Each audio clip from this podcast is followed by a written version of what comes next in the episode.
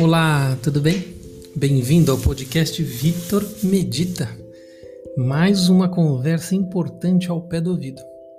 Você é bem-vindo e você pode repassar, compartilhar esse áudio se você achar importante com qualquer colega e amigo que vai estar nos ajudando a seguir com esse trabalho, a seguir com esse caminho de levar mais consciência e clareza às pessoas para que elas tenham mais saúde e espiritualidade.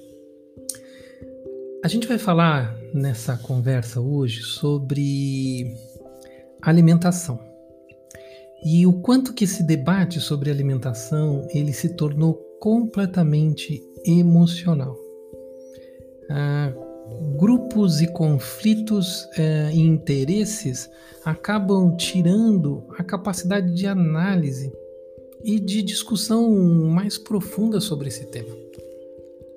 Então era sobre isso que eu queria conversar com você, para que a gente possa olhar para esse tema com um pouco mais de lógica, um pouco mais de, de calma para que nós possamos ter escolhas mais inteligentes. Sem essa lógica e essa calma, muito difícil da gente fazer escolha inteligente, porque tomado pelas emoções, tomado pelas tentativas de defesa, tentativas de uh, sustentação de hábitos, nós acabamos entrando por um caminho que não nos traz a melhor decisão para nós mesmos.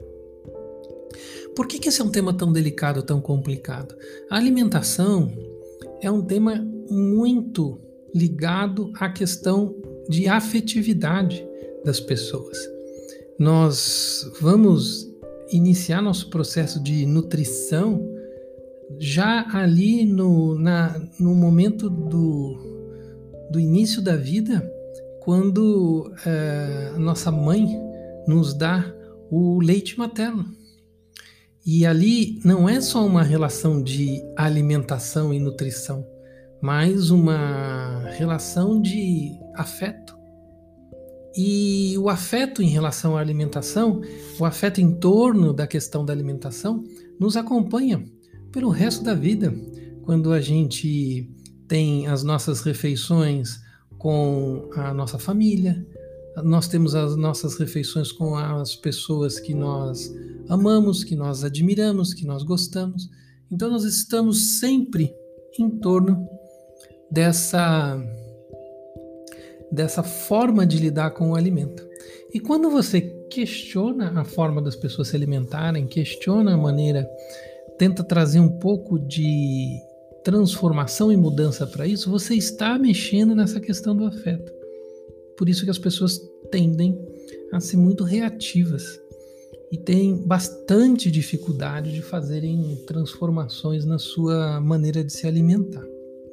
Outro dia eu estava vendo a entrevista uh, de um apresentador uh, norte-americano, Joe Rogan, e, e, ele estava falando sobre a questão do perigo do, do vegetarianismo. E um convidado que afirmava isso de tal maneira. E aí a principal acusação é, em relação a quem adotava a dieta vegetariana ou a dieta vegana era de que essas pessoas é, não, não, não comiam essa, essa dieta é, porque elas eram pessoas é, ficou horrível esse trecho.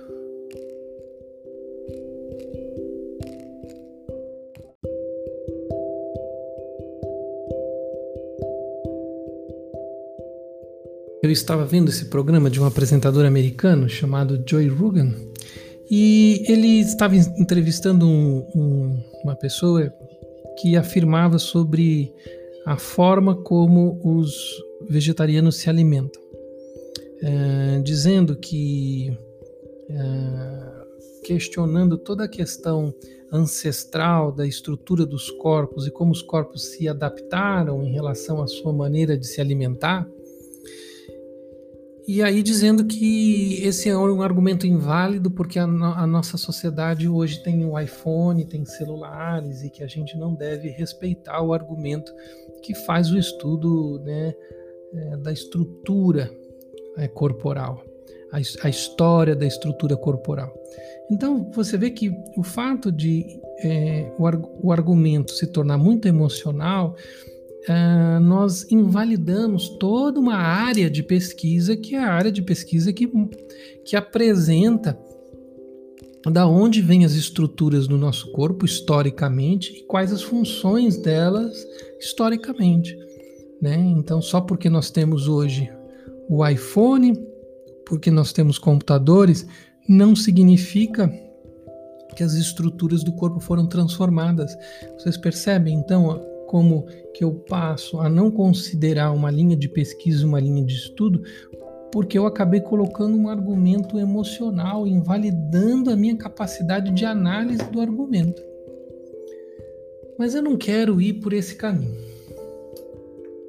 Eu gostaria de colocar é da gente tentar trazer um pouco mais de lógica para essa discussão. Uh, um outro exemplo dessa conversa que eu pude detectar é quando ele uh, criticava alguns uh, vegetarianos que comiam mal, porque não comiam certos alimentos e faltavam nutrientes nessa alimentação. Mas isso pode acontecer com uma pessoa em qualquer tipo de alimentação, né?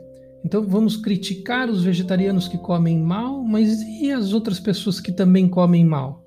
As outras pessoas que comem uh, só sanduíche fast food, por exemplo. Não tem ali uma fonte de nutrição saudável. Então é possível você comer mal em qualquer escolha alimentar. Você pode comer mal fazendo low carb, você pode fazer mal dieta comendo só peixe, você pode fazer dieta ruim sendo vegetariano, você pode fazer dieta ruim sendo vegano. Qualquer uma das formas é possível se fazer mal feita. E aqui eu vou citar um exemplo, uma reportagem recente. É um cantor, James Blunt, uh, deve ser em inglês porque ele é amigo do Ed Sheeran. Hum, James Blunt adquiriu escorbuto porque ele fez um desafio com amigos veganos e passou a ingerir somente frango e carne moída por dois meses inteiros. Escorbuto é uma doença que surge por falta uh, de vitamina C. Uh, e ela acarreta hematoma, sangramento de gengiva, fadiga, irritação na pele, queda de imunidade e até pode perder os dentes. Uh, então, esse também é um caso de exagero, né? Uh, ele quis comprovar que poderia viver à base só de carne e, e aí acabou adquirindo essa doença antiga. Também não é a forma que qualquer pessoa é, que queira comer carne deveria se alimentar. Então, nós deveríamos trazer um pouco mais de razão para isso. E aí, pensar sobre essa questão de que a nossa estrutura digestória tem um, uma, um formato que é muito longo comparado com outros animais. Então, nós poderemos pensar quais são os animais que têm esse formato longo. Ah, nós podemos estudar Darwin e ver a importância da questão da adaptação para a sobrevivência. Por que, que o homem se adaptou tão bem e essa capacidade do homem de ser, em qualquer situação de necessidade, onívoro? Mas é, o que seria melhor para o homem?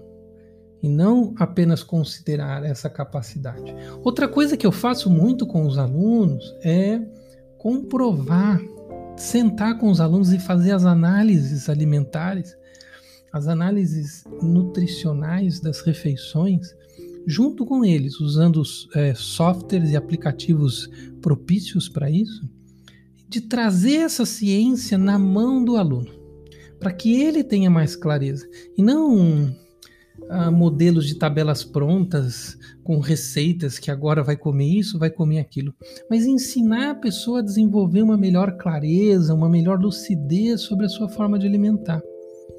E nisso, quando a gente se torna mais e mais entendido desse assunto, a gente vai verificando o quanto o nosso corpo se beneficia da maior riqueza de nutrientes que nós vamos encontrar em frutas, em vegetais, em legumes e algumas sementes e castanhas. Então, veja bem, não é muito complicado o que eu estou querendo dizer. Se você fizer uma pesquisa em análise, frutas, vegetais, legumes, sementes e castanhas podem servir para uma variedade de refeições e possibilidades de pratos e maneiras de se fazer. Então, ah, essa questão de trazer a inteligência é de podermos analisar isso sem um discurso é, sem, sem um discurso sem razão. Outro dia eu estava vendo um, um rapaz da internet, um, famoso, porque ele tem uma dieta de emagrecimento muito, muito famosa nas redes sociais. E ele é um profundo é, inimigo da dieta vegetariana e da dieta vegana. E ele sugere então uma dieta é, que vai levando as pessoas a uma condição de desnutrição, e é claro que por causa disso as pessoas perdem peso. Nessa condição, uh, ele defende porque ele tem um produto, né, que é a venda dessa dieta que ele faz nas redes sociais. Ah, e aí eu estava escutando o argumento dele para criticar ah, os, os, vegetarianos e os veganos, e aí eu, eu, me chamou muita atenção que em um determinado momento ele dizia: é porque existe esse argumento da pessoa, existe um complô entre os professores da Universidade de Harvard para acabar com a indústria da carne. Então, ele criou uma, ele cria para justificar a venda do produto dele, ele cria uma teoria de que os pesquisadores da Universidade de Harvard têm um complô entre eles e que por isso que as pesquisas que a universidade apresenta são inválidas, já que elas provam as vantagens para a saúde das pessoas de uma dieta vegetariana vegana. Então, quando a gente caminha para essa estruturação de argumentos, e que eu digo a vocês, isto é altamente propagado nas redes sociais. Esse caso que eu estou citando é de uma pessoa que tem um alcance é grandiosíssimo nas redes sociais. É uma pessoa que é muito escutada. Uh, e as pessoas acabam comprando esse tipo de ideia de uma maneira que as mantém dentro de hábitos antigos. A grande questão que para mim passa é, não é nem porque as pessoas também são livres, né, para tomar suas decisões e também elas acabam sofrendo consequências pelo nível de consciência que elas têm em relação ao consumo que elas fazem. Mas quando se trata, por exemplo, da, muitos casos das pessoas doentes, que estão passando por câncer, que estão passando por tratamentos difíceis, que estão precisando de uma recuperação da saúde. Essa desinformação é muito danosa para essas pessoas, porque em alguns casos, e eu já, já, já pude trabalhar com alunos nessa condição, é, a informação, a clareza em relação à alimentação que poderia ajudar numa recuperação dessa doença chega muito tarde. E às vezes, quando chega tarde demais, a pessoa não não tem tempo. Não tem tempo para fazer as mudanças alimentares necessárias, né? Então, por exemplo, a questão do ovo.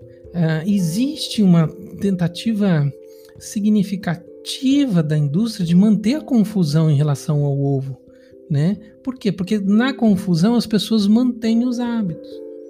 E eu não quero nem entrar em detalhes sobre a questão proteica ou o que o, o ovo pode fazer de bem, mas é que, a, que isso até pode ser verdadeiro. Mas se eu tenho também pesquisas que mostram que o consumo regular de ovo dá a mesma incidência de câncer de fumantes, e esses dados são validados por diferentes pesquisas, também é, eu não, é, veja, não estou invalidando a outra pesquisa, mas essa, essa pesquisa também é válida. Então, a, aí a gente questiona, para que, que eu vou colocar esse alimento sei lá, pode fazer bem para eu ganhar uma massa muscular, mas que está relacionado né, ao fumo, com o mesmo resultado do fumo. Então, eu posso ganhar massa muscular de outras maneiras. Eu não preciso, eu só não tenho o ovo como fonte de massa proteína para desenvolver massa muscular. Bem, eu queria trazer para você todos esses dados em termos de um overview, um geral sobre esse tema. Se você quiser saber mais, se aprofundar sobre essa temática da alimentação, eu sugiro o livro A Dieta do Yoga, você encontra na Amazon. Né? É, nesse livro eu dou alguns. É um livro simples, direto ao ponto de algumas pesquisas principais, para te orientar nesse caminho e você ter um pouco mais de clareza sobre isso. Mas o ponto principal dessa nossa conversa é de você buscar mais essa clareza, de você buscar essa condição de análise sobre esse assunto, é, percebendo se os argumentos não são muito emocionais ou são, às vezes, nem tão emocionais, mas são argumentos excludentes de análise, como esse argumento que eu citei do iPhone, né? Ah, então porque nós temos computador iPhone, nós não podemos estudar a história do desenvolvimento das estruturas corporais. Então, percebe? É, essa era a minha intenção dessa nossa conversa, tá? Espero que tenha sido produtivo, espero que tenha sido interessante para você e eu vou trabalhar outros temas completamente diferentes de alimentação, mas ligados à saúde, desenvolvimento e espiritualidade nos próximos áudios, tá bom? E eu conto com você para estar tá junto comigo, trocando ideias, presente e crescendo junto. Grande abraço, até mais.